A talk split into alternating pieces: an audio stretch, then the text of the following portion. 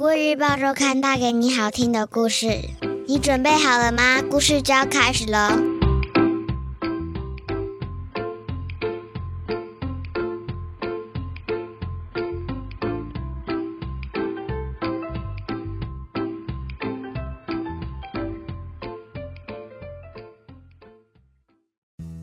各位小朋友好，我是国语日报周刊的主编古文阿姨。你这周过得好吗？我们听故事的时间又到喽。在说故事之前，想先问问大家：你喜欢鸟类吗？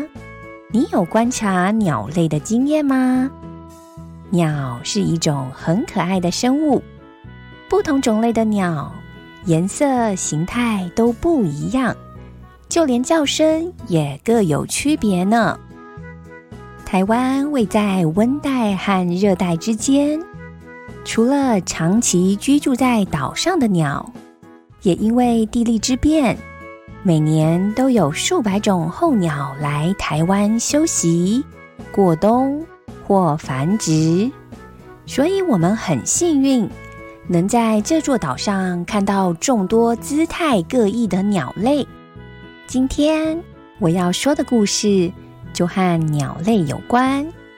故事的名称叫做《红尾伯劳做便当》。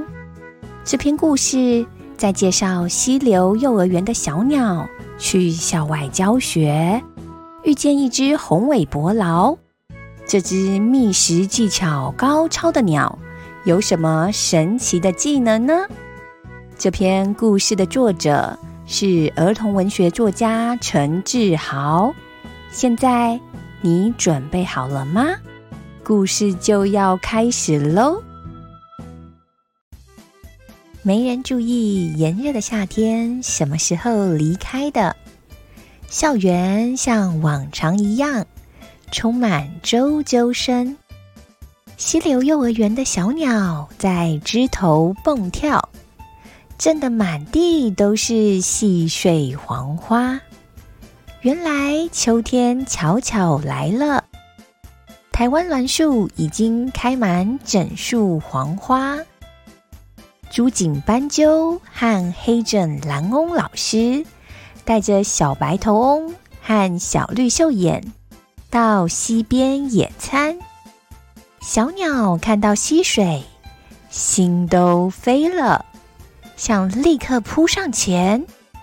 斑鸠老师连忙制止他们：“校外教学一定要注意安全，要看看周围有没有危险，不要单独行动。”斑鸠老师说。话还没说完。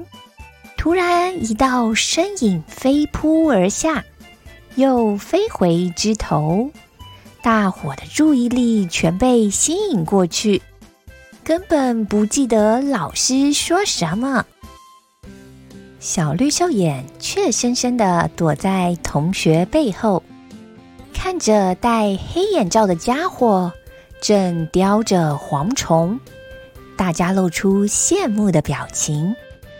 看起来好好吃哦，请问你是谁？没看过你呢。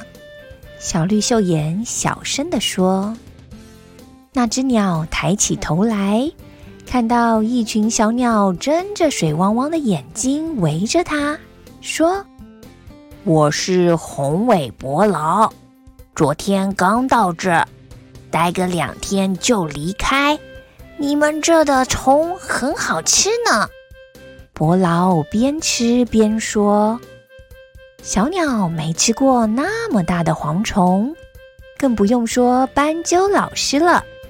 它吃树的。老师提醒小朋友要多吃叶子，小朋友却更爱甜甜的花粉和花蜜。请问？”你可以教我们捉虫吗？黑枕蓝翁老师说：“黑枕蓝翁也是捉虫高手，但他觉得这是小朋友学习不同觅食技巧的机会。”年轻的伯劳一口答应，他要大家安静躲好，让他好好示范。这时，伯劳的眼神突然变得锐利，小绿袖眼吓了一跳，却把叫声含在嘴里，不敢发出来。一瞬间，伯劳往草丛扑去，利落的叼起一只大蝗虫。回头跟大家笑着示意，啾啾。小绿袖眼卡在喉间的赞美总算吐出来，小鸟高兴的飞上枝头，又跳又叫，震得台湾栾树的黄花洒落一地，仿佛下雨一般。年轻的伯劳刚吃饱，顺手找了根尖树枝。把蝗虫插在树枝上，这下子又让小鸟惊呼连连，连老师也很好奇他在做什么。伯劳害羞的扭扭身体说：“这种行为叫除食，吃不下的猎物可以插在尖树枝上，晚点饿了再吃。”就像便当一样吗？小鸟纷纷拿出餐盒，我们一起野餐吧。这时，一阵风吹过，又来了一阵栾树花雨。落在溪水里的小黄花伴着阳光，发出闪闪烁烁的金黄。这真是个适合户外教学和野餐的日子啊！故事说完喽，你喜欢这个故事吗？故事里的宏伟伯劳展现了厉害的觅食技巧，以及与众不同的厨食行为，让小鸟看得好入迷呢。这篇故事的作者陈志豪。不仅为小朋友写童话，同时也是研究鸟类和动物的生态专家。因此，他笔下的动物角色都能符合他们原本的特性。小朋友在阅读故事的同时，也能学到关于动物的知识，是不是很棒呢？这就是今天我想和小朋友分享的故事。下周。我们一样有精彩的内容，千万不要错过了哟！